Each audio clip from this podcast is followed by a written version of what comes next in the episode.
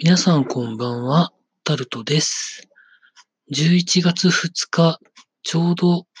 11月2日になった、ちょうどそのところでございます。午前0時0分でございます。本当は昨日のうちに録音してあげ、あげる予定でしたが、いろいろと野暮用がありまして、録音を11月2日の午前0時頃にやっているというところでございます。今日はですね、まあ、あんまり意見が分かれることなので、特に、まあ、何かがどうこうってことではないんですけれども、アップルの発表会を受けまして、いろんな方が高い、安い、買います、買いませんのような動画を上げてらっしゃったので、一通り見てみたんですけれども、まあ皆さんそれぞれの意見があるので、それは皆さんの意見は尊重しないととは思っております。結論から言いますと、私は金銭的な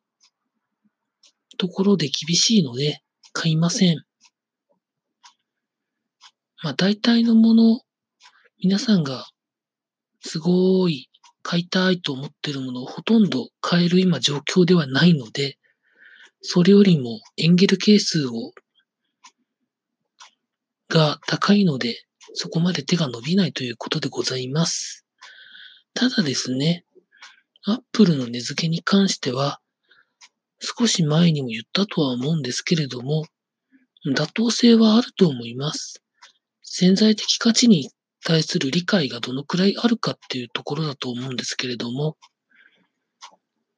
いわゆる製造原価に対しての利益を乗せるっていう感覚ではなくって、